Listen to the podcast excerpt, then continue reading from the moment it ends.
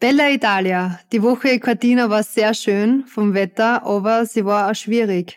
Zwei Abfahrten, ein Super-G. Es war keine normalen Rennen, es hat sich richtig, richtig zart präsentiert. Schmiedi, was sagst du dem Wochenende? Dieser Podcast wird präsentiert von Steiermark Tourismus. Die Steiermark deckt einfach alles ab, was man zum Erleben braucht. Vom Gletscher bis zum Wein gibt's bei uns alles zum Erleben. Und deswegen nennen wir uns von ganzem Herzen stolze Steirerinnen.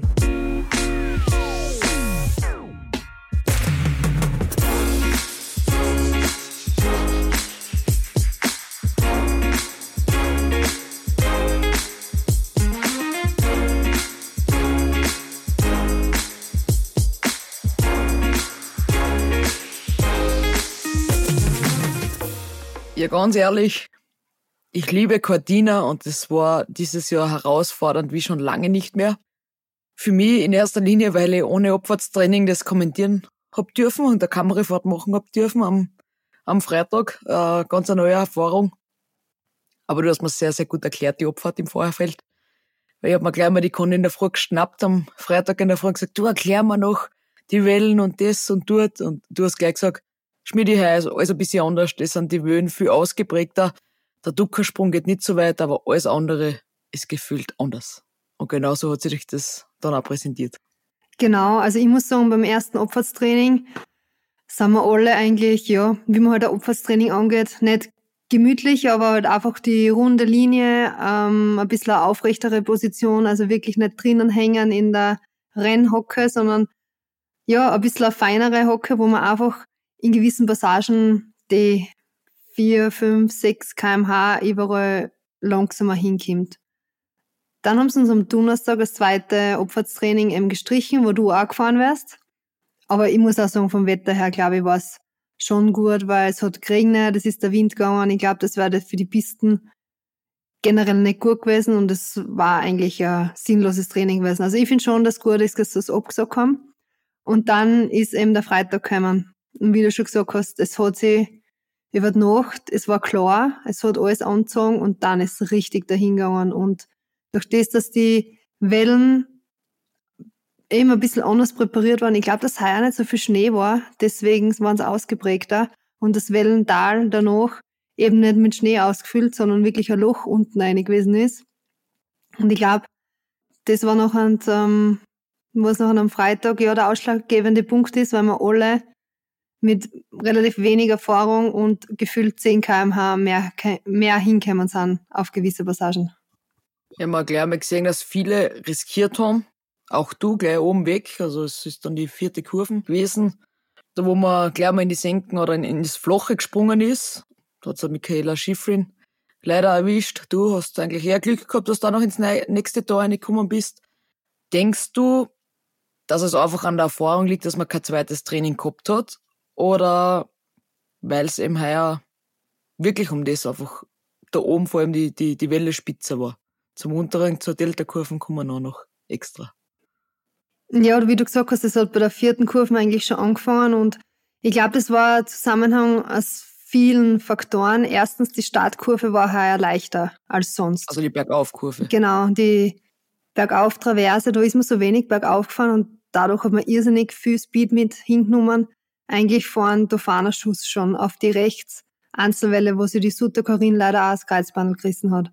Und wir sind da hin und ich habe mir überhaupt nichts gedacht, weil beim Training bin ich da, was nicht, vier Meter kupft, also überhaupt nicht. Und bin eben hin, engste Linie, tiefste Hocke und mir hat schon voll ins Loch da runtergelassen. Und bin eben gerade auf den Doppel links noch hin, dass ich noch an den Tofana-Schuss gestochen bin und habe mir schon während vorn gedacht, boah, war das jetzt knapp. Und du merkst schon, dass du schneller bist, aber du kannst halt nicht einschätzen, ob jetzt da 5 kmh oder 15 mehr habe. Das, das ist halt schwer, dass man das fühlt. Und dann eben zur nächsten sehr schwierigen Passage, was halt ein bisschen anders war, die Delta-Kurve. Noch ein Ducker der Ostersprung. Und ich bin da abgesegelt und da segelst richtig wirklich Richtung Netz hin und dann ist er Doppel links und vor dem Netz habe ich wirklich Klick gehabt und bin eigentlich die Doppel links noch da vorne und hat mir viel Zeit gekostet, aber Gott sei Dank bin ich nicht im Netz gelandet, wie leider so viele andere. Und ich glaube das war das Problem. es war blauer Himmel, Sonnenschein, es war jeder voll motiviert, es war ein perfekter Abfahrtstag. Die Pisten hat was hergegeben, die Ski haben angeschoben. Relativ wenig Erfahrung und in Cortina war es heuer auch so, dass man vor nach die Wellen, beziehungsweise vor nach die Sprünge keine Zeit gehabt hat zum Reagieren. Also du bist hin und die meisten Wellen waren in Kombination mit einer Kurven. Also wenn du wirklich jetzt da die Kurven gefahren bist und du vielleicht jetzt nicht hundertprozentig richtig am Ski gestanden bist, dann, wenn du bei einer Kurve am Boden bleibst, ist kein Problem. Aber wenn du nachher mit in der Kurve, wenn die Position nicht passt, Luft auch noch kriegst, das ist einfach noch ein fatal. Und ich glaube, die verschiedenen Faktoren waren noch auch der Grund, warum es noch so wirklich ausgegangen ist. Findest du, dass Cortina, abgesehen von heuer, eine der schwersten Abfahrten ist, was wir im Weltcup haben? Es ist mir nie so richtig bewusst aufgefallen, aber natürlich äh, mit Haier hat sich das Bild schon ein bisschen verändert. Ich muss sagen, die letzten Jahre habe ich mir der Opfer immer schwer da unten auch den Teil, weil da ist ja irrsinniger Speed drinnen und du machst eigentlich keine Kurven zu und ich war eigentlich immer so, dass ich mir gedacht habe, ich bin da langsam, aber ich habe nicht so richtig gewusst, warum, weil da muss man erst den Schmäh außerfinden, wie man sich da unten durch ähm, schummelt, eigentlich ohne, dass man zu viel Druck macht, aber auch ohne, dass man zu wenig macht. Also es ist eine ganz komische Kombination, aber dass jetzt wirklich die schwerste Opfer ist, ähm, habe ich eigentlich noch nie so gesehen. Hast du, also für dich die letzten Jahre, oder hat die das heuer ganz anderes, ähm, ja, ganz anders draufschauen lassen? Ich finde schon, dass eine der spektakulärsten und schwierigsten Abfahrten ist. Es ist vielleicht nicht die schnellste Abfahrt oder eine der schnellsten Abfahrten, was wir haben, aber man muss so viel denken, finde ich. Man muss wirklich alle Kurven treffen und das sind dann doch viele. Es ist, und so unterschiedliche Kurven, wie du schon zuerst gesagt hast, das ist zuerst die Bergaufkurven, dann sind irrsinnig viele Wellen drinnen, dann der Duckersprung ist ja nicht so weit gegangen, sonst ist der oft noch so, dass der noch 30 Meter geht und so ein bisschen klatscht. Das heißt, so klatschen heißt, wenn, wenn man ins Flo eher ins Floche springt, also das ist sehr unangenehm auch für die Knie und für die Schienbeine. Und der Deltasprung eine, das ist auch etwas, wo man sich schon überwinden muss, weil wie du sagst, man sieht eigentlich nicht viel, außer hinten die Berg und dann fährt man da komplett blind drüber und, und ich habe auch nie viel drüber nachgedacht, aber es hat mir immer taugt, es war immer einfach anspruchsvoll und technisch vor allem da oben und das ist etwas, was mir immer taugt hat, weil ich halt auf der technischen Seite einfach ganz gut war und deswegen habe ich das eigentlich immer geliebt, dort zu fahren und habe ja, die Schwierigkeiten schon irgendwo gesehen, aber für mich als Vorteil gesehen. Deswegen habe ich es nicht als vielleicht die schwierigste Abfahrt empfunden. Also für mich ist da Garmisch zum Beispiel etwas, was ich vielleicht noch ein bisschen schwieriger finde, aber halt für mich, weil es halt nicht ganz so für meine, für meinen Fahrstil passt hat. Und diese Woche hat schon wieder gezeigt, dass es zu den anspruchsvollsten gehört und der Asser hat, glaube ich, auch in einem Interview gesagt, es ist das Kitzbühel der Damen und ganz Unrecht hat er nicht. Es ist schon sehr spektakulär, was äh, Cardina hergibt. Ja, aber ich finde, Cardina hat sich ja so rundherum extrem verändert. Kannst du dich noch erinnern, wenn wir die ersten Jahre oben sind?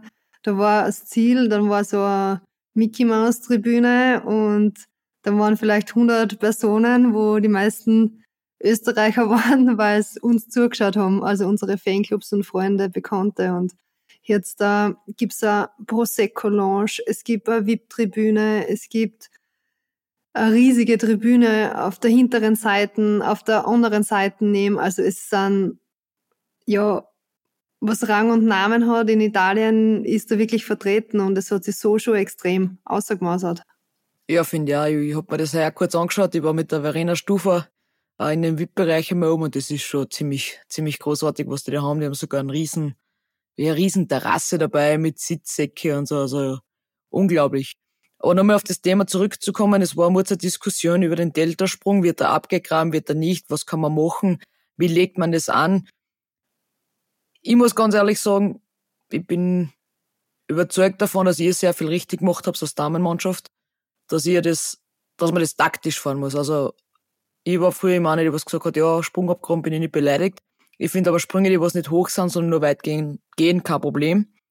Ich hoffe, du stimmst mir dazu. Und in dem Fall hat man einfach das Ganze taktisch anlegen müssen. Und man hat ja gesehen, dass die schnellsten am ersten Tag, so wie Steffi, die hat ein wahnsinniges Wochenende gehabt, der ist extrem gut und der hat on point geliefert, diese Passage, muss man auch sagen, dass das schon zum Fahren geht, ohne dass man da jetzt großartig was machen muss. Wie bist du dann an dem, an das herangegangen, beziehungsweise was habt ihr nach der ersten Opfert analysiert an der Passage? Genau, wie du das jetzt gesagt hast, finde ich das eigentlich auch. In der ersten Opfert habe ich Startnummer 6 gehabt, also relativ früh und da ist für die Funksprüche noch nicht so heiß zugegangen, weil alle der Meinung war, es ist eh gleich und es hat sich nachher eben anders entwickelt. Also ich bin Gott sei Dank nur zweimal in der Garage gestanden und nicht im Netz.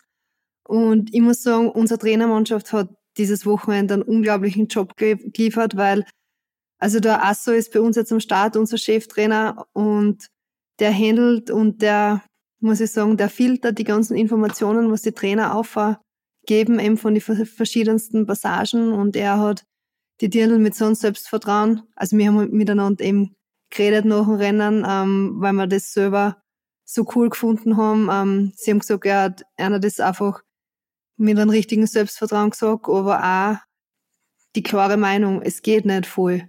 Und sie haben das auch super umgesetzt. So wie zum Beispiel in der ersten Abfahrt die Steffi, die Tina. Das ist wirklich, du hast ein paar Athletinnen overfahren gesehen und hast gesehen, die trauen sich nicht mehr zu und die bremsen auf gewissen Passagen, wo es überhaupt nicht notwendig gewesen war. Aber unsere haben da eben 20 Meter vor den Sprung ein bisschen aufgemacht, sie dadurch die paar kmh weniger eben geleistet und dafür danach die enge Linie durchgezogen und wieder die kmh beziehungsweise die Linie abgekürzt. Und das war wirklich, äh, ja, für mich war es eigentlich nur mal lästig zum Zuschauen, weil wenn der Plan A nicht funktioniert, haben sie, haben sie im Plan B geliefert und so bin ich auch noch am Samstag in die zweite Abfahrt hingegangen und habe gewusst, ähm, ja, die Passage geht nicht voll. Kannst du dich noch erinnern von 2014 Olympia? Da war ja das auch. Ja, da hat es auch was gegeben. Da hat der Winkler Flo einen super Chick gesetzt und beim letzten Übergang, da hat er aber bremsen müssen. Also richtig bremsen.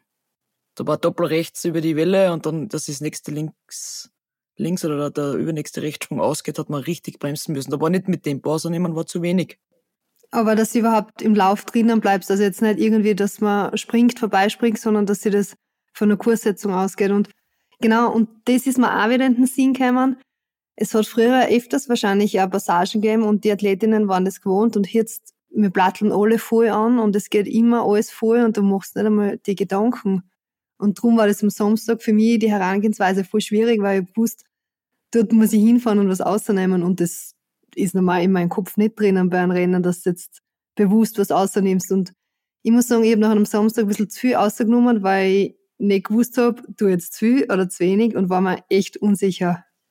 Ja, meine Überlegung dazu war ja, wie gesagt, ein Schmiede-Drift halt zu machen. Aber das muss man halt kennen. Das, das klingt für mich einfach, ist aber gar nicht so einfach, weil wenn man dann zu viel so umschmiert, dann ist halt gleich mal das Tempo komplett weg, da kann man es halt gleich verbremsen. Auch. Das ist, kannst du dann vergessen. Genau, und da ist die Variante mit dem Großmachen wahrscheinlich sinnvoll und du bist wahrscheinlich auch etwas bereit, also wenn du da so ein kleines Bremsal auf einlegst, weil wenn du die groß machst. Das, das verstehe ich dann ähm, als Schwierigkeit, wenn ich mich da groß mache und ich fahre, man, ich hab's da über 125 km/h drauf gehabt und da macht man sich groß. Und Anführungszeichen. Also ich war jetzt nicht was ich wie gewachsen in der Zeit, aber du hättest der Bestes man darf nicht vergessen, was da eigentlich für Gegenwind auch daherkommt, dass es dann ja gar nicht ungefährlich ist, dass man dann automatisch ein bisschen hinten noch ist, weil eben der Wind, der Fortwind ist, dass man dann gleich mal hinten drauf ist. Also man muss dann schon auch weiterdenken. Nur aufgehen ist noch nicht die Lösung dafür, sondern man muss dann schon bereit sein, sich nach vorne zu bewegen und da auch runter zu stechen. Genau, also du musst die wirklich ähm, eben vom Oberkörper her aufrichten, nicht voll in Position hinfahren, dann muss der Winkel einfach ähm, ja bei die Knie passen, dass du relativ einen hohen Winkel hast, dass du mit dem Hintern nicht Richtung Bindung gehst, sondern relativ hoch aufrecht stehst da, in so einer Hochkniebeuge eigentlich die Position.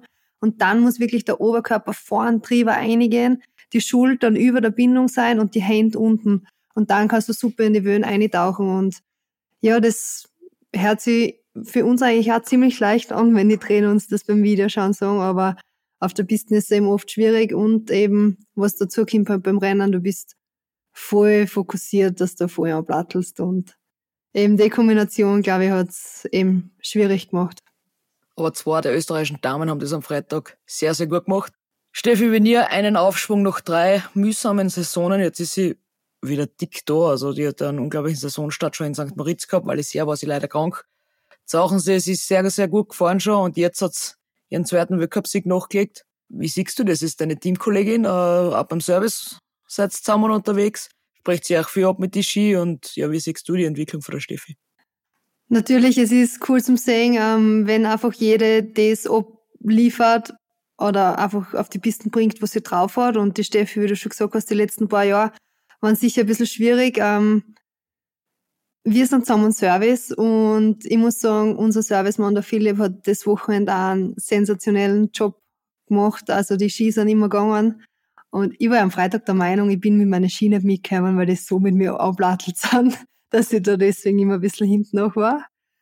Na, also das wirklich von unten her hat das super passt und ähm, das ist einfach, ja, einfach die halbe Miete, dass du das noch zutraust und sie hat sich wirklich wieder zurückgearbeitet und auch wie die Tina hat man schon oft im Training gesehen, die ist eigentlich, ähm, ja, im Training ist die mehr als die Hälfte der Bestzeiten gefahren in der Vorbereitung und hat sie eben ins Rennen noch nie wirklich umgebracht. Und ja, dass, dass einer das jetzt bei so einem extrem schwierigen Rennen aufgeht, das sieht man schon, dass, dass man da im Kopf sehr stark sein muss, aber dass das rundherum ab gut passen muss. Und ich glaube, die Kombination haben es einfach die Gunst der Stunde richtig ausgenutzt. Ja, genau, Tina Ager. Bis jetzt ihre beste Weltcup-Platzierung war ein vierter Platz und das hört sich jetzt an im Slalom. Von Levi vor, ich weiß nicht wann genau, ist schon eine Zeit her, aber mittlerweile ist sie eine reine Abfahrerin und es hat mich voll gefreut für sie und das war total komisch im Ziel, sage ich, hey, du freust dich gar nicht so und du bist so, so relaxed. Das war, sie hat recht eine hohe Startnummer gehabt, glaube ich, 27 oder so. Und sagt sie, ja, wenn ich jetzt Vierter oder Fünfter wäre, ist das auch voll in Ordnung, meine beste Platzierung im Speed und endlich ist einmal gegangen. Und dann waren die letzten, ich weiß nicht, drei, vier nach oben, wo man gewusst hat, die könnten vielleicht noch einmal schnell werden. Und dann mit der letzten Startnummer die Ricky Haser, die was im Training schon aufgezeigt hat mit dem 16. Platz. Das hätte natürlich auch was für die Ricky sein können. Auf einmal war sie nervös, die Tina. Da sage ich, na, was ist jetzt mit dem vierten oder fünften Platz? Na, jetzt sind wir eh schon zu dritt ex equo. Zu dem Thema müssen wir noch da kurz noch was sagen, weil das gibt's nicht so oft. Aber vielleicht ist es doch der Tag heute, wo ich am Podest stehen kann. Weil so viel Glück kann man nicht haben, dass man zu dritt ex equo ist. Aber wenn, nicht, wenn jetzt die Ricky noch reinfährt, na, und auf einmal war sie weiß im Gesicht und ist total nervös geworden und zuerst war es eine halbe Stunde voll entspannt, weil ein vierter oder fünfter Platz eh auch ganz in Ordnung ist. Und ich hab so lachen ah. müssen mit ihr, aber jeder andere ist gleich einmal fertig im Ziel, äh, wenn man das erste Mal auf Podestkurs ist. Und sie hat das zuerst so entspannt gesehen und zum Ende hin ist sie doch noch ganz schön nervös geworden. Ja, wie du gesagt hast, eben drei, drei Athletinnen am dritten Platz. Ich glaube, ich habe es bei der FIS gesehen, in einem Posting, das war, glaube ich, Beaver Creek 2018 das letzte Mal, wenn man nicht alles täuscht. Bei den Herren, ja. Genau, also. Ich kann mich bei den Damen in den letzten 17 Jahren, wo sie dabei waren, nicht erinnern, dass wir zu dritt einmal wo umgestanden waren. Ich bin jetzt auch schon lange im Weltcup, aber ich wüsste es auch nicht. Aber eigentlich eh cool. Ich habe Maximum ausgenützt auf dem Podestplatz, also ich habe es auch cool gefunden. Und vor allem, wer da so draufgestanden ist, war schon, schon großartig. Ja, genau. Valerie Grenier war auch dabei, mit der hat, glaube ich, keiner gerechnet. Ihr Wochenende am Sonntag ist leider nicht so gut ausgegangen, im Super-G gestürzt, aber die hat einfach einen unglaublichen Trieb drauf gehabt. Das war so cool zum Zuschauen. Und technisch extrem sauber gefahren. Also da hat man schon gesehen, die, was technisch sauber fahren, die haben sie einfach ein bisschen leichter da auf der Radfahrt dieses Jahr. Sonst ist es oft so, dass die, die was es am meisten gehen lassen, den Vorteil haben in Cortina. Aber heuer hat sie schon ein bisschen die, bisschen auch das ausgezahlt, wenn man sehr, sehr gute Technik gefahren ist, vor allem in der Delta-Kurve, wenn man sich das zugetraut hat, wenn man gelandet ist und gleich den Außenstieg gefunden hat, war man ziemlich schnell, muss man sagen. Ja, du hast es auf den Punkt gebracht. Noch eine Frage zum vergangenen Wochenende. War es zu gefährlich? Natürlich, ich glaube, wenn du Ja sagst, kannst du verlieren. Wenn du Nein sagst, kannst du verlieren. Aber ich darf trotzdem sagen, Nein, weil wir wissen, dass Skifahren einfach ein Hochrisikosportart ist. Und wie viel Risiko, dass ich nachher schlussendlich selber eingehe, bleibt immer mir überlassen. Natürlich, es ist leichter hergeredet. Wenn man der Sekunde gerade am Start steht, denkt man nicht dran, dass man zu wenig Risiko eingeht. Da geht man immer Vollgasrisiko ein. Aber ja, es ist schwer, jetzt als, als Athletin da wirklich die richtige Antwort zu finden. Natürlich will man das nie sehen, dass ein selber oder andere einfach ins Netz haut das, das ist ganz klar, aber ich darf sagen, es ist wirklich schade, dass das so sich entwickelt hat, aber definitiv sagen, es war zu gefährlich, da jetzt nicht. Wie siehst du das als Außenstehende, unter Anführungszeichen? Ich sehe das genauso wie du, weil ich finde, dass man es gut steuern hat können. Die Passagen, wo es unter Anführungszeichen gefährlich waren, wo, wo es die Stürze gegeben hat. Man hat darauf reagieren können mit relativ einfachen und simplen Sachen.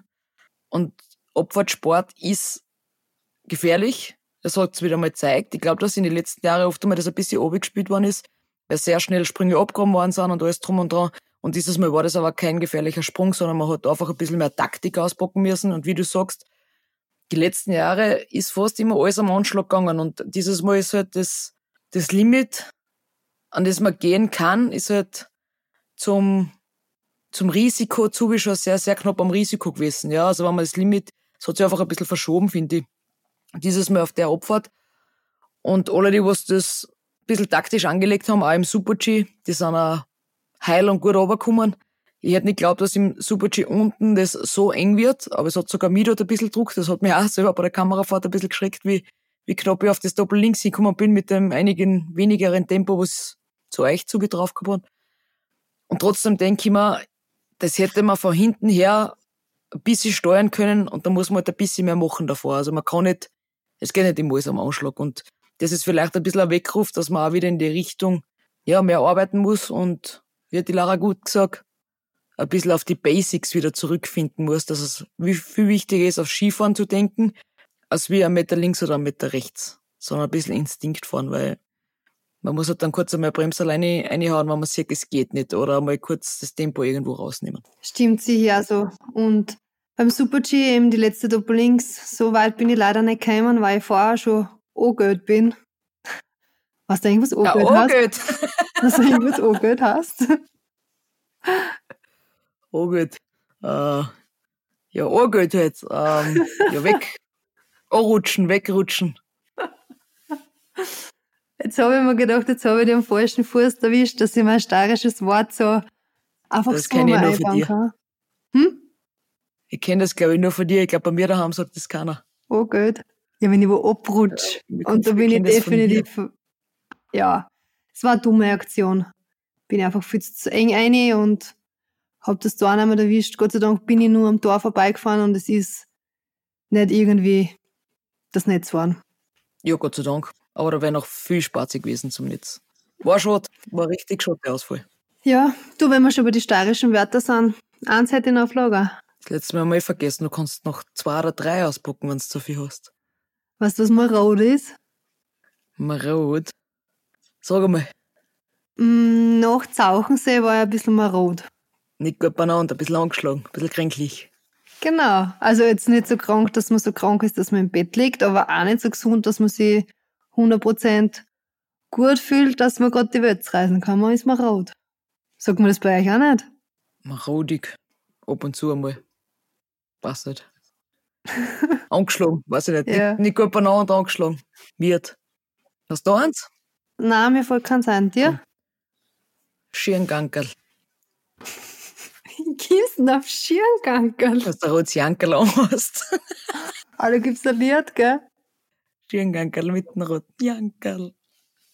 Ja, Schirngankerl ist, wenn du betzen gehst, wenn du, ähm, ja, irgendwo. Schirn gehst. Ja, wenn du Schirn gehst, genau, wenn du einfach, wenn du einfach der bist, der was gerade voll der Ungustel zu den anderen ist und zur, weiß nicht, Lehrerin oder so betzen geht. Genau. Hoffentlich hast du gleich ein rotes Jankerl so. Nein, ich bin halt noch nicht Schirn gegangen. Ich hab keinen Grund gehabt. Gott sei Dank.